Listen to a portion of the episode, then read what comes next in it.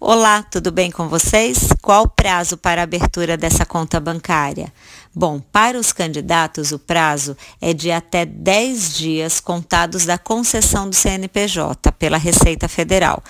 Esse CNPJ vai estar disponibilizado tanto no site da Justiça Eleitoral quanto na Receita. E é de posse dele que o candidato abre sua conta com outros documentos o partido político é obrigado também a ter essa conta doações de campanha já aberta desde já.